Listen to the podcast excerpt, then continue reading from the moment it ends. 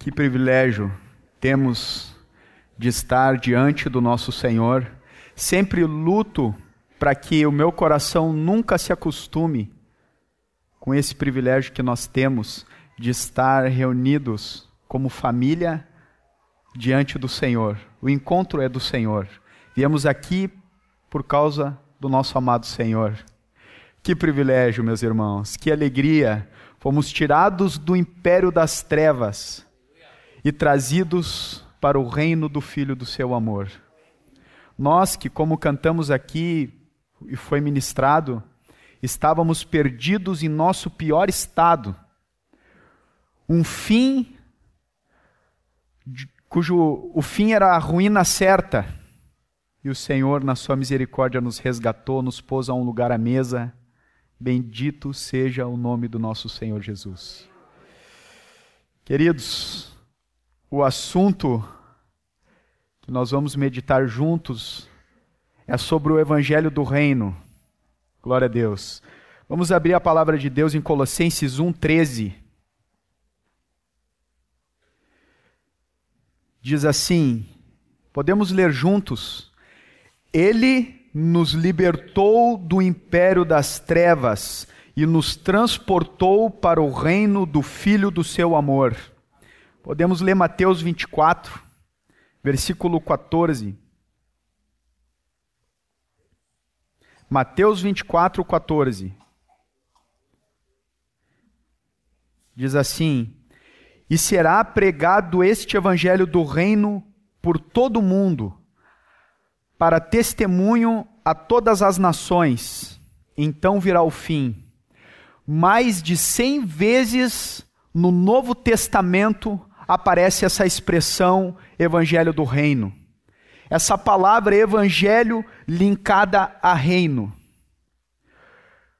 Se nós fatiarmos, vamos pensar aqui o que é evangelho, o que significa, sua profundidade, qual o efeito que isso causa na minha vida.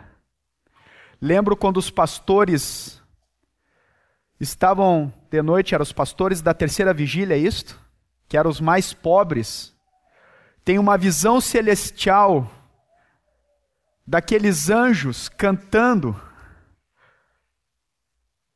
Eis que eu vos trago boas novas, novas de grande alegria. É que hoje vos nasceu o Salvador, que é Cristo o Senhor. O Evangelho é boas novas, é grandiosas novas. Queridos, conhecer a Jesus é tudo.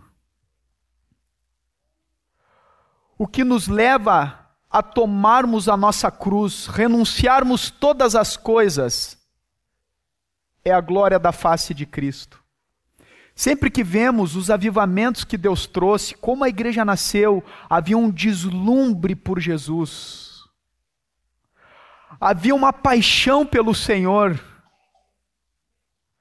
Uma vez eu vi um exemplo que o evangelho ele é como uma moeda. Na Argentina fica mais claro, porque lá, em vez de ser cara e coroa, é cara e cruz.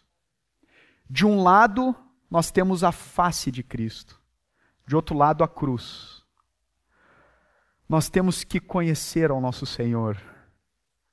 Contemplarmos ao nosso Senhor. Em 2 Coríntios 13, 18, não precisam abrir, diz que nós somos transformados na Sua própria imagem como pelo Senhor o Espírito.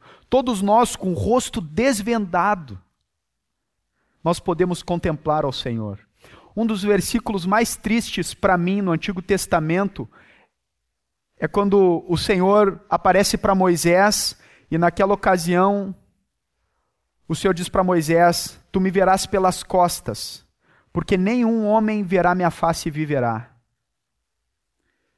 Em contrapartida, um dos versículos que sempre me comove, lá em Apocalipse, quando vai descrevendo a glória do céu e aquilo que nos espera, tem um pedaço de versículo que diz assim: Então veremos a sua face. Nós veremos ao nosso Senhor. Porém, de um outro lado, nós temos a expressão o reino de Deus. O que significa? Qual é o peso disso?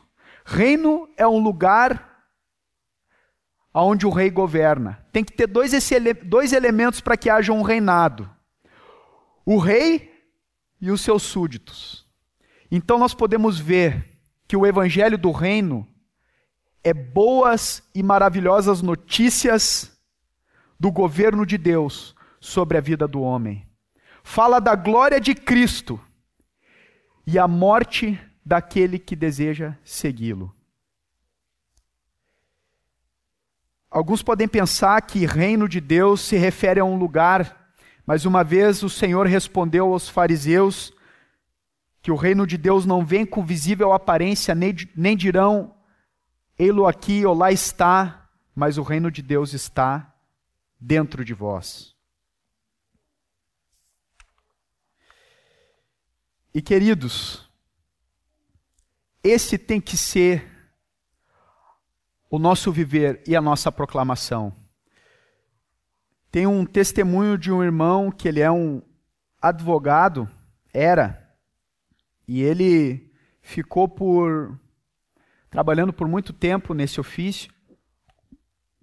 Vem de família e uma vez ele ele se converteu ao Senhor, seis meses depois ele ia ter que que fazer um trabalho e o bônus desse trabalho que ele ia ter que fazer iam ser 18 apartamentos. No entanto, ele ia ter que fraudar algumas coisas. E ele, quando percebeu isso, se posicionou e não fez. O que, que vocês acham? Ele perdeu o trabalho dele naquela hora? Ele não perdeu naquela hora. Ele perdeu há seis meses atrás, quando ele tomou uma decisão pelo Senhor. Ali ele foi demitido. Mas, muito tempo antes, ele já havia perdido quando teve encontro com o Senhor. Em Atos 2,36, podemos abrir. Nós vemos uma expressão dita pelos discípulos lá do início. Nesse contexto aqui havia sido derramado o Espírito Santo, a promessa do Senhor estava se cumprindo, e o Espírito Santo tinha se derramado ali. Havia orações e línguas, manifestações do Espírito. Alguns achavam que eles estavam ali embriagados.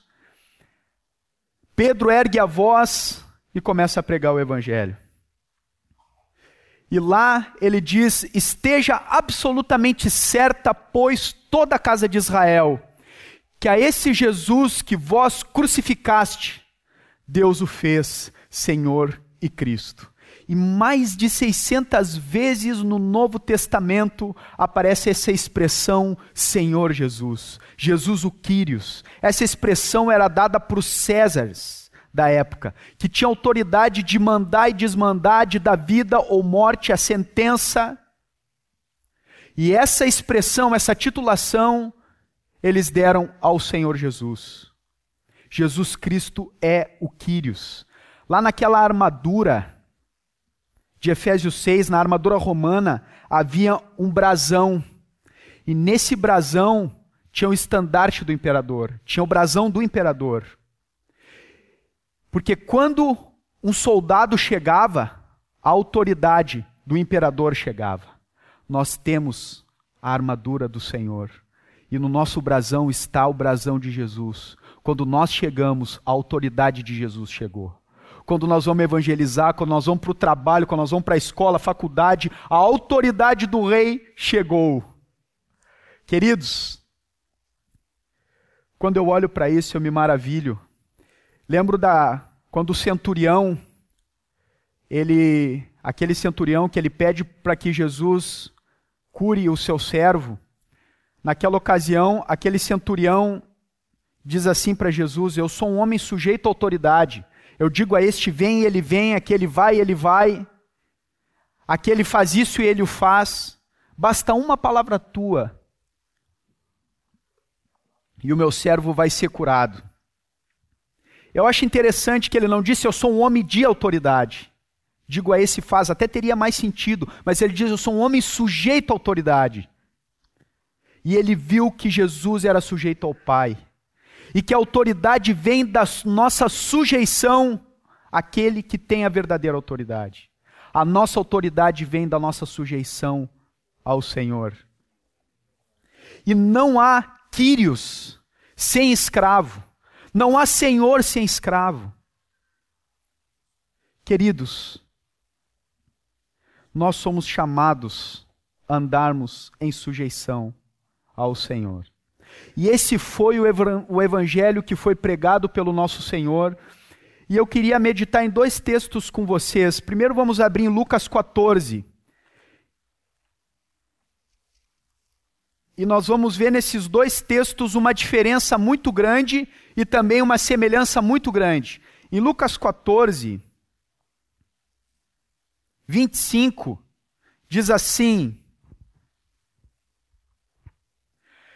Grandes multidões o acompanhavam, e ele, voltando-se, lhes disse: Se alguém vem a mim e não aborrece a seu pai, mãe, mulher, filhos, irmãos, irmãs, e ainda a sua própria vida, não pode ser meu discípulo. E qualquer que não toma a sua cruz e, e tomar a sua cruz e vier após mim, não pode ser meu discípulo. Agora vamos para Lucas 9. versículo 57. Diz assim: Indo eles caminho fora, alguém lhe disse: Seguir-te-ei para onde quer que fores. Mas Jesus lhe respondeu: A raposa tem covis e as aves do céu ninhos, mas o filho do homem não tem onde reclinar a cabeça. A outro disse: Segue-me. Ele, porém, respondeu: Permite-me ir primeiro sepultar meu pai. Mas Jesus insistiu: Deixa aos mortos sepultar os seus próprios mortos. Tu, porém, vai e prega o reino de Deus. Outro lhe disse: Seguir-te-ei, Senhor, para onde, mas deixa-me primeiro despedir-me dos de casa. Mas Jesus lhe replicou: Ninguém que tendo posto a mão no arado olha para trás é apto para o reino de Deus. Ô, oh, Jesus radical, né? Qual é a grande diferença desses dois textos? Tem uma diferença enorme aqui. Nós vemos no capítulo 14 que Jesus está explicando o evangelho do reino. Mas aqui nós vemos que o Senhor está aplicando esse evangelho. Nós vemos quando o Senhor diz: Aquele que quiser vir após mim, tome a sua cruz e siga-me. Quando o Senhor chega para o jovem rico, que é difícil, né? Às vezes o cara é velho e rico ou jovem pobre. Agora, jovem rico, irmãos, é muito difícil. Ele era jovem e rico, é uma classe rara, né?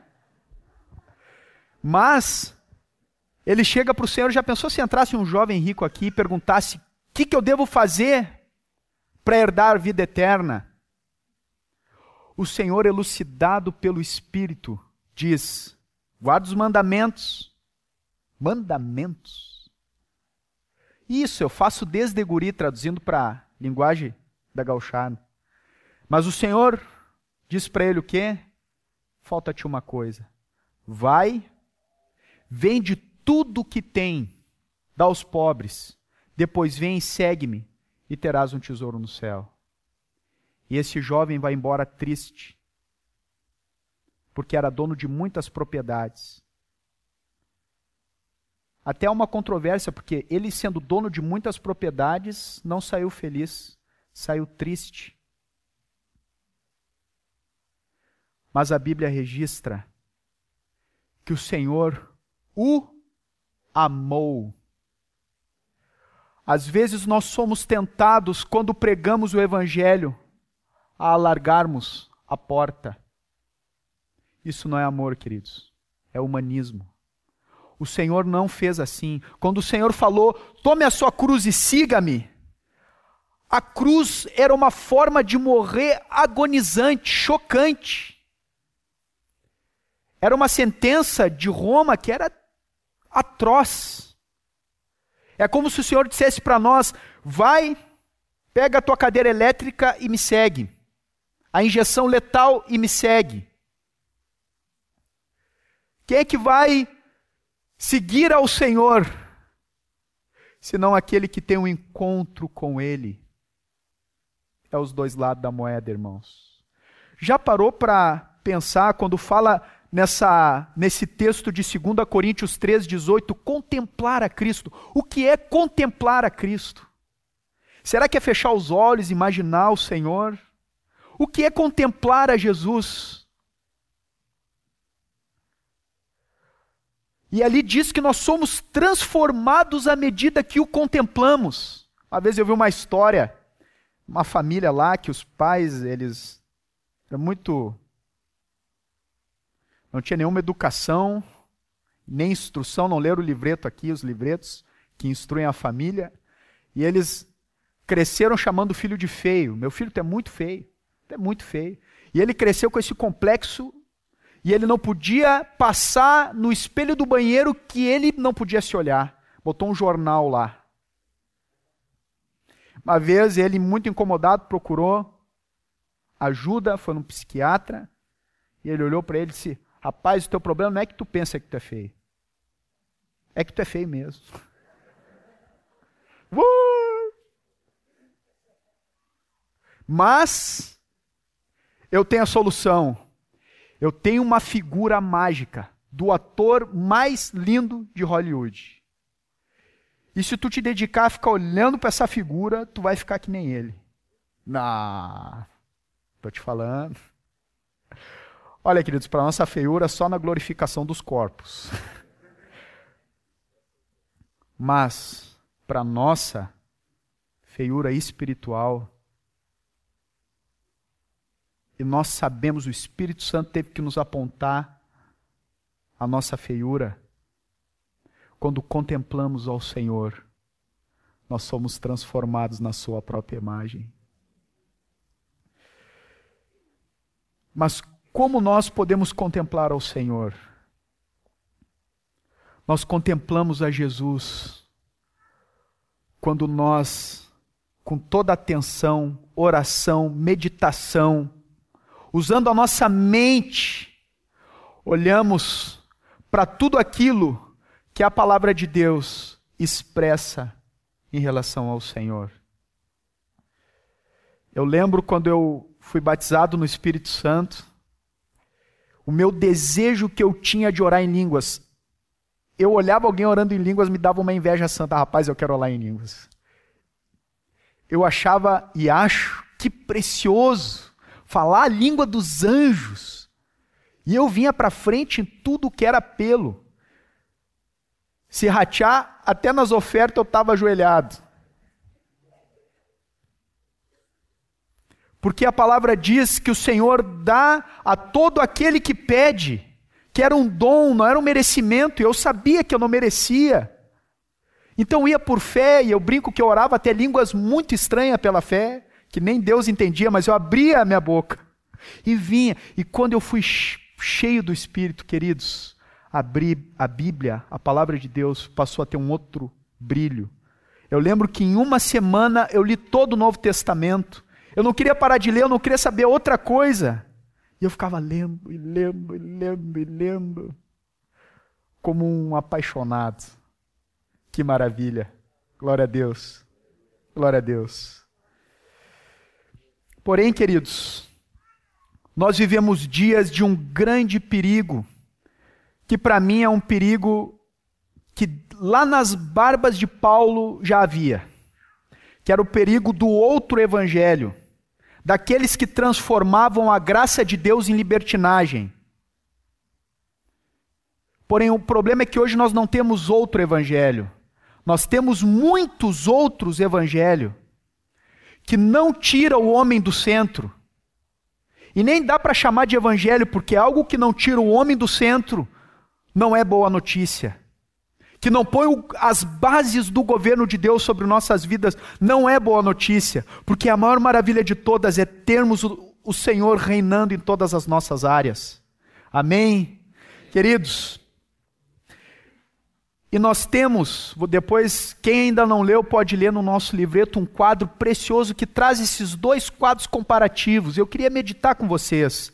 Para nós, uma vez eu, eu vi uma, um exemplo que eu achei muito pertinente, que uma pessoa, para perceber uma nota de dinheiro falsa, ele não precisa conhecer todas as notas falsas, mas ele tem que conhecer a verdadeira. Quando ele conhece a verdadeira, quando vem a falsa, ele identifica. Nós temos que conhecer aquilo que o Senhor tem nos chamado a ser e viver. E nós vemos que o centro da mensagem do Evangelho é Jesus Cristo. Porque todas as coisas foram feitas por Ele e para Ele. Ele é o centro de cada pensamento de Deus.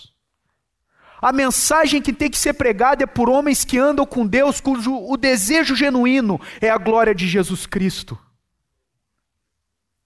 Nós vemos no centro da Bíblia, nós vemos esse desejo quando somos cheios do Espírito Santo. É não é verdade? Ele me glorificará. A grande marca da igreja, da noiva do Senhor, eu amo essa expressão, porque pela graça de Deus agora eu sou noivo. Aleluia, glória a Deus. Qual é o assunto número um de dois noivos apaixonados? É o casamento. Esse é o óleo quando fala das virgens nessa virgem prudente, e ali virgem, queridos, segundo a palavra, é a igreja. E segundo a palavra, e naquela parábola do Senhor, 50% fica de fora. E qual é a noiva que está cheia de óleo? O que, que é o óleo? É o Espírito. E esse óleo é um desejo pelo noivo. E por isso nós vemos em Apocalipse: o Espírito e a noiva dizem: Vem. Esse é o desejo da. Essa é a noiva que o Senhor vai vir buscar. Lembro de uma oração de um irmão chamado David Brainerd, no seu diário, ele era contemporâneo de John Wesley e Jonathan Edwards, e ele diz assim, numa oração que ele escreveu, nunca imaginou que ia ser publicado a vida dele, ele diz assim, ó, para mim pouco importa se no céu vou ter um assento alto ou baixo, perto ou longe, mas eu vou amar, glorificar ao nosso Senhor pelos séculos dos séculos. Porque ele é o nosso amado. Jesus e a sua vontade tem que ser o centro da mensagem, o centro da nossa vida. As pessoas têm que enxergar em nós que nós temos um amor maior do que tudo e todos. E esse amor é Jesus Cristo. Amém, queridos? Nós vemos que o centro da mensagem do evangelho humanista é o homem e a felicidade do homem são o centro da mensagem. Toma cuidado com isso, queridos, porque não há alegria maior do que cumprir Romanos 11:36. Porque dele e por meio dele e para ele são todas as coisas. A ele, pois, a glória eternamente. Amém. Que louvor precioso aquele que diz: A ele a glória. A ele. Eu, quando a gente está nas vigílias, irmãos que tocam, eu sempre chego, ô, oh, toca aquela. Ele já sabe. Os irmãos, aquela, aquela, essa aí. Até vamos mudar o nome do louvor para aquela. Esse é o nosso prazer. Que alegria! Nós vemos isso no casamento, nós vemos isso nos vínculos da igreja, viver para fazer o outro feliz. O mundo não entende isso. Nós vivemos pela alegria do nosso Pai. Esse é o motor que nos move. Nos move a perdoar os irmãos, nos move a termos compromisso com a igreja, compromisso com a liderança, andarmos sujeito à autoridade. Não é por causa da minha satisfação, se eu me sinto bem ou não, é por causa da satisfação de Deus. Por isso eu vou no grupo, por isso eu vou no discipulado, mesmo quando está chovendo, ou tem que pegar dois ônibus. Lembro que eu e minha irmã, num momento de muita escassez, já vou expor aqui, depois ela vai xingar em casa, tô brincando. Às vezes nós íamos para comunhões com a passagem só de ida. Mas nós não deixávamos de estar com os irmãos por causa do nosso Senhor. Quantas experiências Deus nos deu que sustentou a nossa fé. E nos momentos difíceis, o Espírito Santo trazia essas marcas que nos guardava Nós somos um povo que tem prazer em Deus, prazer em agradá-lo. Ele é nosso amado. Que o Senhor, que o Senhor renove esse óleo do amor a Deus, que é o dom supremo, sem o qual tudo que fazemos, dons, nada serve. Amemos ao Senhor. Que o Senhor derrame sobre a igreja e renove esse óleo de amor. Pelo Senhor e uns pelos outros. Esse é o testemunho que vai impactar o mundo, mais alto do que a pregação mais eloquente que possamos ter. Quando nós vemos o clamor do Senhor em João 17. Que precioso. Talvez é o maior registro de um momento onde o Senhor está abrindo o coração ao Pai. E nós vemos ali um clamor do Senhor pela unidade. Que eles sejam um, como és tu, ó Pai, em mim e eu em ti, sejam eles em nós, para que o mundo creia tu me enviaste e os amaste como também amaste a mim. Nos amemos, queridos. Nós vemos que a nossa atitude no Evangelho do Reino é de servos. Lembro de uma vez que um irmão chegou para mim eu tenho uma tatuagem no braço que eu fiz antes de conhecer o Senhor, e esse irmão chegou para mim e disse assim: Japa, tu não quer botar uma tatuagem por cima? Eu pago. E eu lembro que isso era pouco tempo de convertido, e eu, sem muito saber o que fazer, fui conversar com meus irmãos. Aí perguntei pro primeiro, o primeiro já fez uma cara assim, ó. Cheguei, irmão, muito obrigado. A minha liberdade é limitada pelo amor amor dos meus irmãos. Não me visto de qualquer forma, não ando de qualquer jeito, não falo de qualquer coisa, por amor dos meus irmãos. Eu estou sujeito. Eu me converti a Jesus e me converti aos meus irmãos. Eu não me pertenço mais. Eu pertenço a outro. Perdi minha vida. Glória a Deus pelos irmãos que nos corrigem. E nessa caminhada nós vamos errar, queridos. O Senhor nos guarde do nosso coração orgulhoso, de termos qualquer indiferença, porque o Senhor ama o humilde. Que nem o tempo de fé nos torne pessoas incorrigíveis, que as nossas orelhas possam sempre ser puxáveis, posso chegar com as orelhas se arrastando no céu. Mas nós nos convertemos ao Senhor e ao seu povo, estamos sujeitos ao Quírios. Amém? Nós vemos no Evangelho Humanista um texto que não está dito. No princípio era o homem. O homem teve muitos problemas e criou Deus para resolver seus problemas. Às vezes isso sutilmente vai surgindo e brotando na nossa natureza caída. E quando vermos em nossa oração muitas vezes está centrado em nossas necessidades.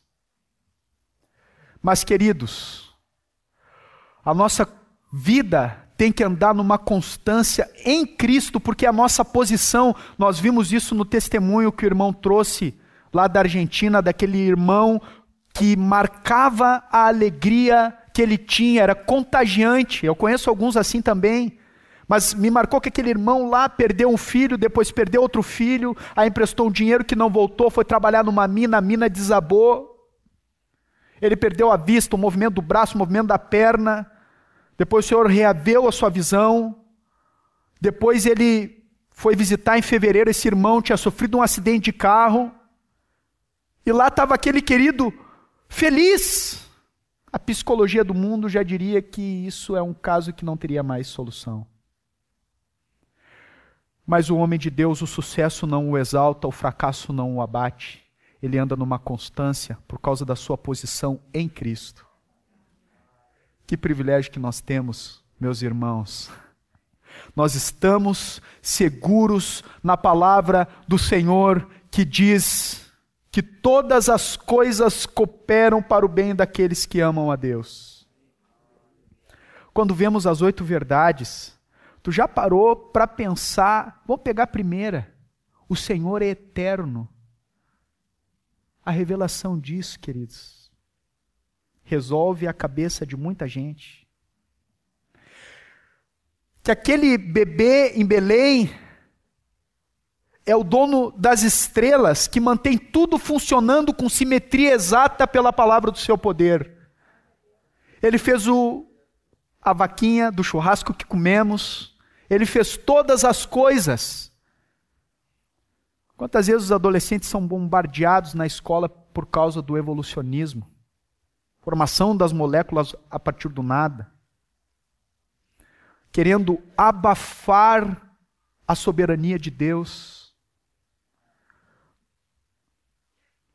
Todos os fios das nossas cabeças estão contados pelo Senhor. Às vezes nós pensamos, e deu zebra, Deus dormiu. Não. Ele está cuidando de todas as coisas. Além do que tu pode saber ou sentir, o Senhor nos cuida. Estava agora no aniversário do Godot. O Jonathan compartilhou um texto que eu nem lembro onde é que está em Isaías, que diz que até as cãs ele nos carregará e nos salvará até o final. No início é graça, durante é graça, e no final é pela graça. Tudo é pela graça. Se dependesse de mim, queridos, na esquina eu já tinha me afastado. Mas nós podemos olhar para trás e bradar Ebenezer. Até aqui nos tem ajudado o Senhor. O nosso Deus é fiel, é o nosso Pai. Nós vemos no Evangelho do Reino um desejo de buscar o Senhor das bênçãos e não as bênçãos do Senhor. E no Evangelho humanista nós vemos as pessoas buscando as bênçãos do Senhor e não o Senhor das bênçãos. Quem de nós não passa por desertos? Mas irmãos, que precioso é saber que nós não somos dignos da mais ínfime das bênçãos do Senhor. Uma vez eu vi uma frase num livro que eu li que dizia assim: Evangelizar é dizer a um mendigo, é, um mendigo dizendo a outro mendigo aonde encontrar pão.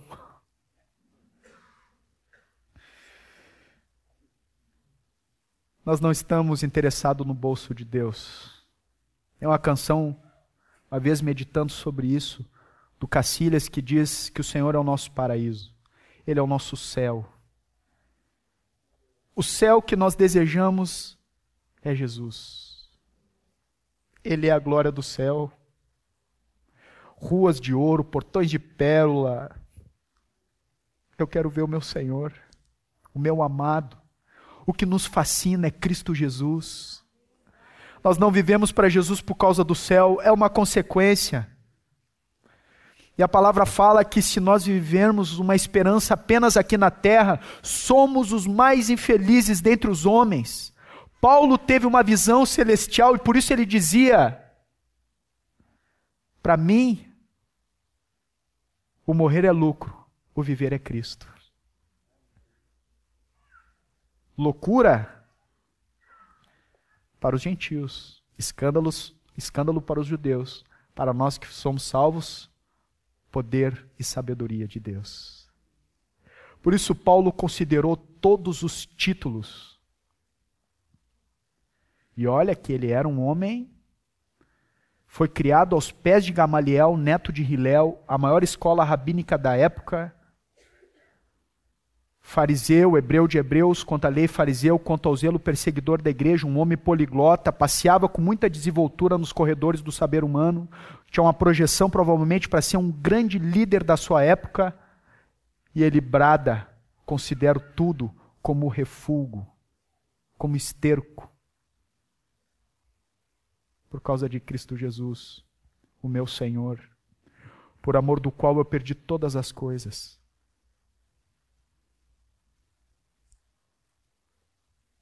Nada pode ser comparado a Cristo. Lembro de uma história da igreja lá no início, que eles eram dados para serem comidos por leões.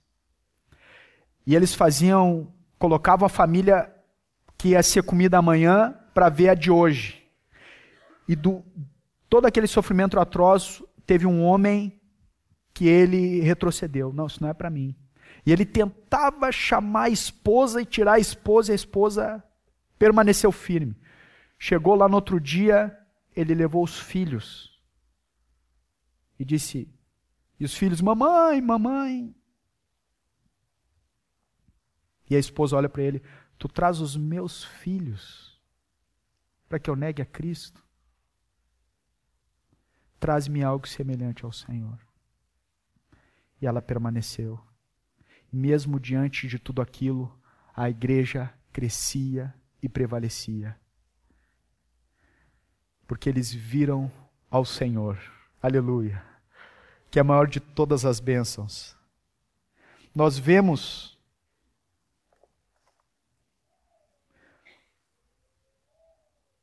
a, no Evangelho do Reino que apenas duas portas. Mas me preocupa hoje que tem uma terceira porta que está meio que na cabeça das pessoas.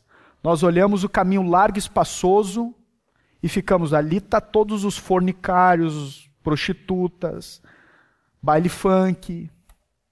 E eu olho por caminho estreito aonde é só Jesus, Jesus, Jesus, Jesus, a renúncia da minha vida, viver para Ele. Eu também não estou lá, mas eu não estou lá. Eu não sou tudo.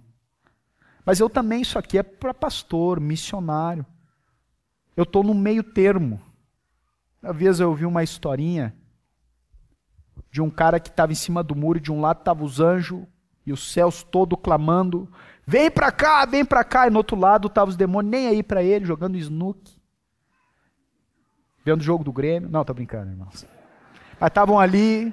E do outro lado os anjos, vem para o nosso lado. E no outro lado, e ele olhou para os demônios e disse: Ó, oh, eu vou para o lado de lá, porque vocês não estão nem dando bola para mim. É que em cima do muro, tu já estás do nosso lado. Só há duas portas não há salvação sem o senhorio de Jesus Cristo. Tem um livro que é o Evangelho segundo os Apóstolos, e no final há um apêndice que diz assim: Vozes do passado. Pega desde os reformadores até Tozer, eles proclamando o senhorio de Jesus Cristo como condição. Fé a salvação é somente pela fé, sim. Mas o que é fé? Fé é uma entrega total que me compromete com aquele a quem eu tenho fé. Fé não é apenas uma concordância com a palavra de Deus. Fé não é apenas um sentimentalismo. Fé é uma entrega total com aquele a quem eu tenho fé. Fé é entrega. Fé é como uma criança que está em cima do armário e vê o pai abrindo os braços dizendo: pula aqui. Isso é fé. Nós vemos em Tiago que até os demônios creem e estremecem. Porém, hoje, nós vemos muitas vezes um evangelho que não põe o senhorio de Jesus. Ele, como nosso dono, como centro, mas o testemunho da igreja, o nosso testemunho, tem que se manter de pé. Jesus Cristo é o Senhor. Ele é o Senhor. Nós vemos no Evangelho do Reino uma consagração com a conversão, e muitas vezes vemos no que é pregado por aí um evangelho sem consagração. Queridos, tem uma frase do John Wesley que eu gosto que diz assim: a salvação tira o cristão do mundo, a santificação tira o mundo do cristão. Nós somos chamados a andarmos com o Senhor todos os dias. Eu não temo quando eu for ser pai o que o mundo pode oferecer para os meus filhos. Eu temo é que eles não vejam que o meu Deus não é só o Deus dos encontros, mas é o Deus das conversas, sentado pelo caminho, que no meu coração há um altar ao Senhor, que lá na minha casa o Senhor transita, é levado a sério, é o centro, eu ando com Ele. Porque se eles verem ao Senhor Jesus, eles vão renunciar a qualquer outra coisa, porque nada se compara ao nosso Senhor. O discipulado, eu lembro quando aquela samaritana fala lá o que o Senhor havia falado para ela, e depois aquele povo sai ao encontro de Jesus, depois aquela expressão para mim ela é muito preciosa, porque aquele povo diz assim: agora já não é pelo que disseste que nós cremos, mas nós temos visto quem Ele é. Nós temos que levar cada um a andar com Deus, cada um que proclamamos, a eles terem uma experiência viva com o Senhor, a conhecerem o Senhor, a andarem com o Senhor, a se consagrarem e verem a glória disso. Eu li num retiro um, uma música Ali é meu celular? Não. Não sei onde é que eu deixei, acho que deixei lá.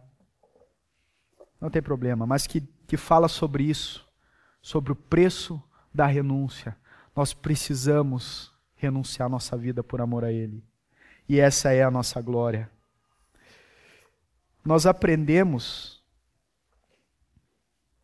desde cedo, desde o início da caminhada, nos livretos, livreto 1, agora tem aqui, né, num livreto só, tudo sintetizado mas que tinha o incrédulo.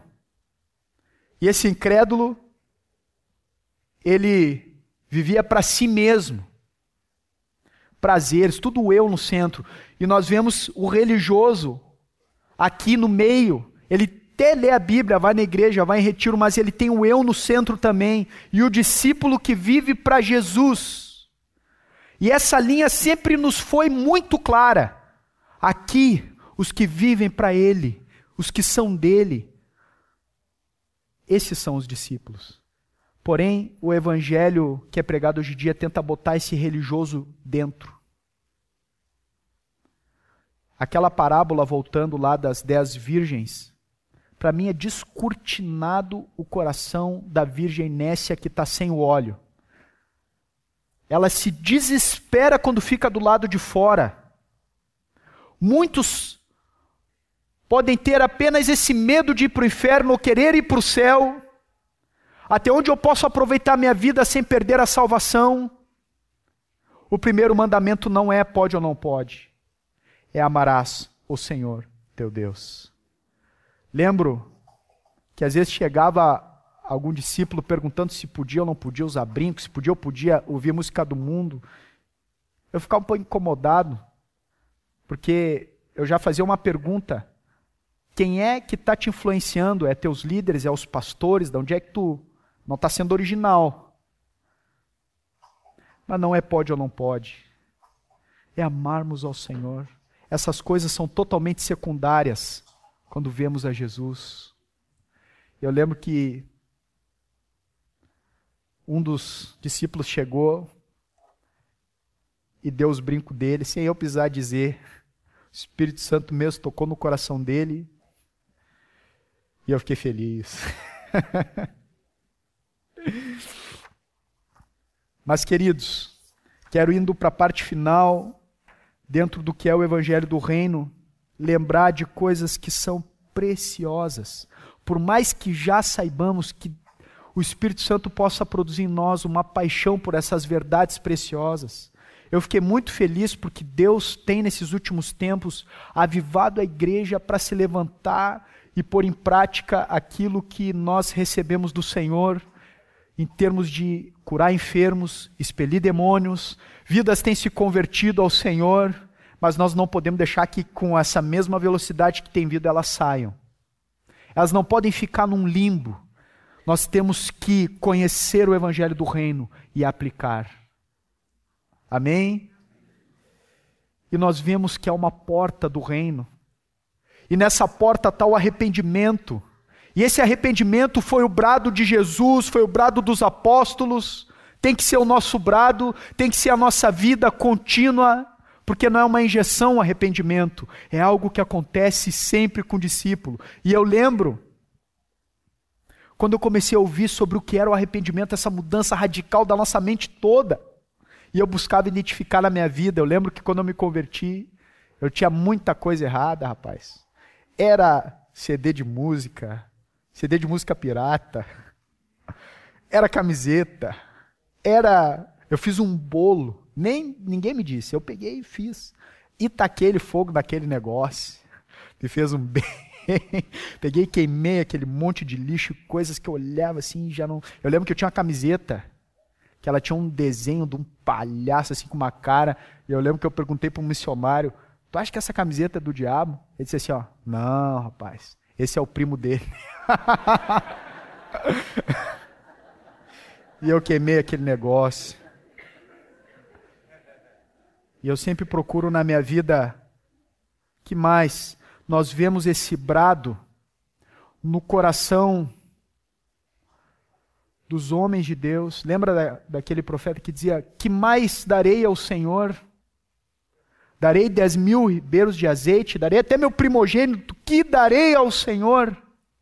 O Senhor fala aqui: se requeres de ti, ó homem, senão que pratiques a justiça, ames a misericórdia e andes humildemente diante do Senhor teu Deus.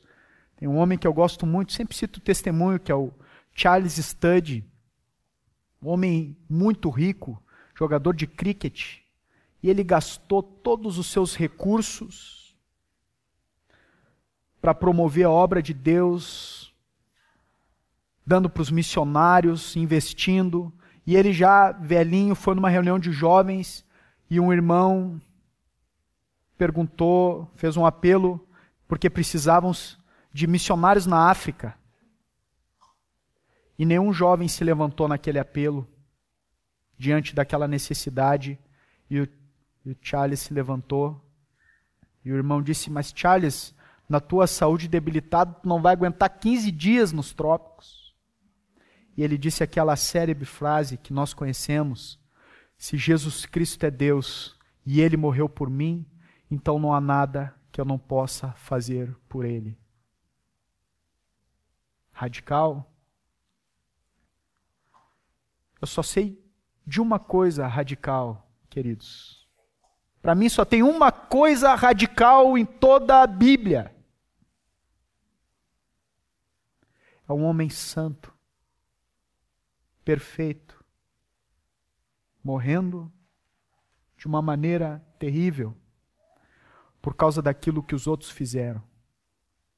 Isso sim é radical.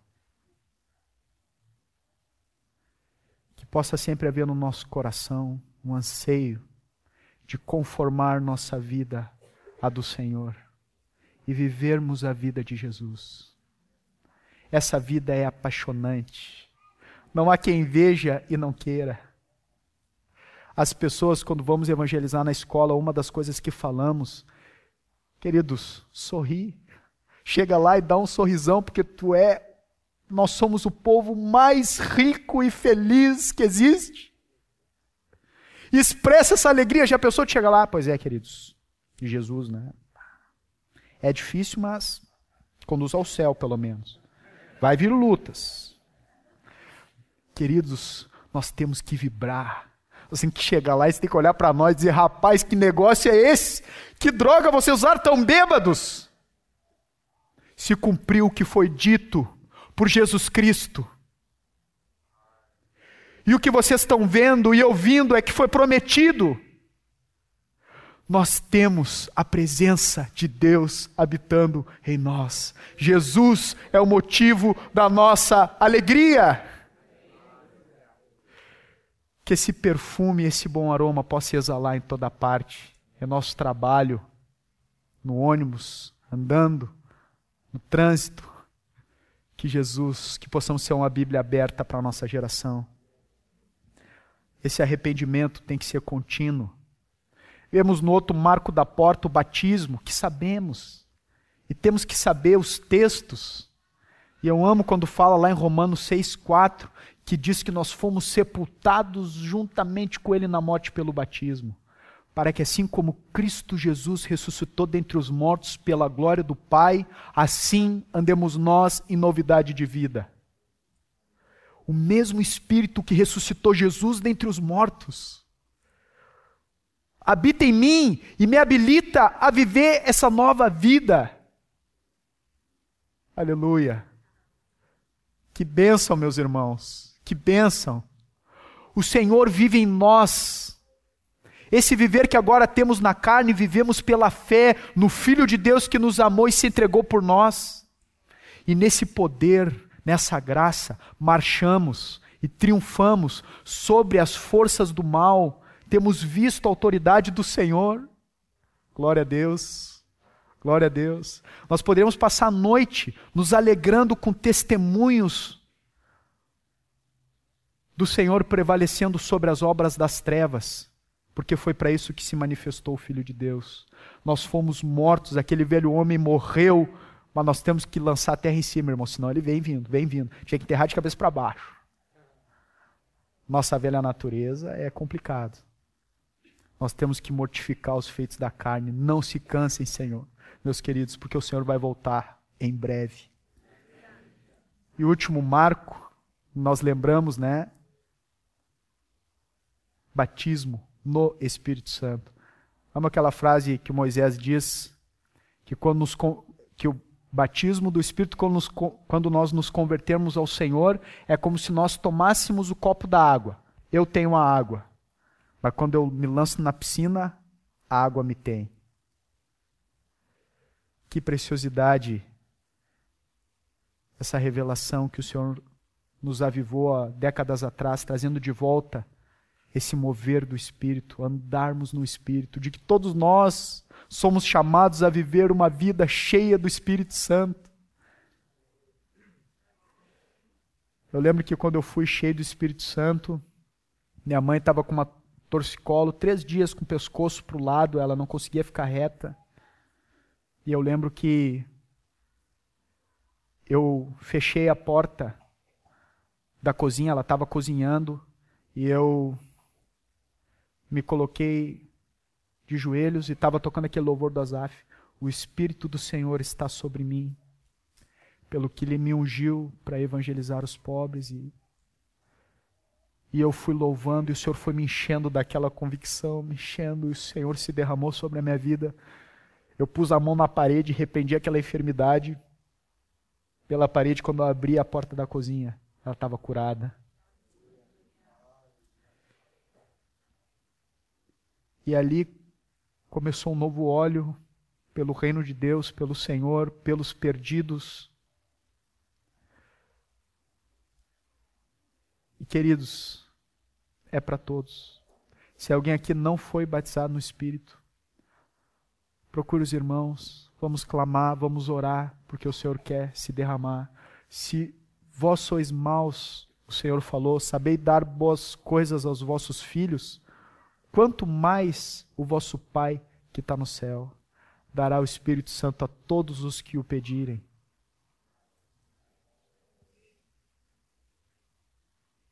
A todos os que o pedirem. Vamos pedir para que o Senhor se derrame mais uma vez essa noite, nos avive e levante o seu povo nesses dias para viver a fé verdadeira e o evangelho do reino. Amarmos ao Senhor e nos sujeitarmos à sua vontade. Encerro lembrando do que diz em Hebreus, que nós devemos olhar firmemente para Jesus não para a cruz. Não tem um texto que diz que nós temos que ficar olhando para a cruz. A cruz fica atrás. Alguns querem tomar Jesus e olhar para a cruz. Nós temos que olhar para Jesus e tomarmos nossa cruz. Em troca da alegria que lhe estava proposta, suportou a cruz. Se nós ficarmos olhando para a renúncia, para o preço, agora, quando olhamos para o Senhor, Senhor, me dá essa cruz que precisa para te seguir. Eu quero estar contigo. Perder isso, perder aquilo, Senhor, eu quero estar contigo. Senhor,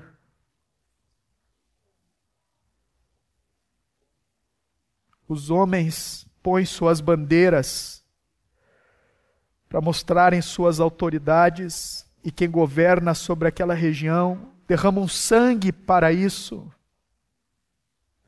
Tu derramou o teu sangue por nós e pôs sobre as nossas cabeças a tua bandeira. E a tua bandeira sobre nós é o amor. Eu sou do meu amado e o meu amado é meu. Obrigado, Senhor, por perdoar os nossos pecados, nos chamar da miséria, de um caminho que ia para o inferno, para nos trazer para ti a um lugar à mesa onde temos comunhão contigo daqui para a eternidade. Obrigado por operar em nós o maior de todos os milagres, a conquista do nosso coração, nos dando a fé para crer no Evangelho. Como tu és bom, nós te adoramos essa noite e clamamos: Senhor, derrama do teu Espírito Santo nas nossas vidas mais uma vez, Senhor. Renova o dom supremo o primeiro amor, o único amor. Inclina o nosso coração para te amar e te temer, para te amar de todo o coração, força, alma, entendimento, com tudo que somos e temos, e nos sujeitarmos à tua vontade, custe o que custar.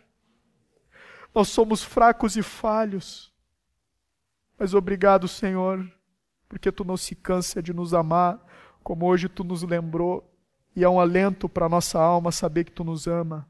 Nós mais uma vez te agradecemos e queremos abraçar o evangelho do reino. Não queremos saber de outro evangelho, não queremos ouvir, não queremos pregar outro evangelho. Queremos viver esse evangelho, começando pela nossa própria vida aplicando e nos dá graça também para ajudarmos nossos irmãos uns aos outros, Senhor. Andarmos nas tuas pegadas nesse maravilhoso caminho estreito da renúncia, cujo fim é salvação. Bendito seja o teu nome, Senhor. Amém e amém.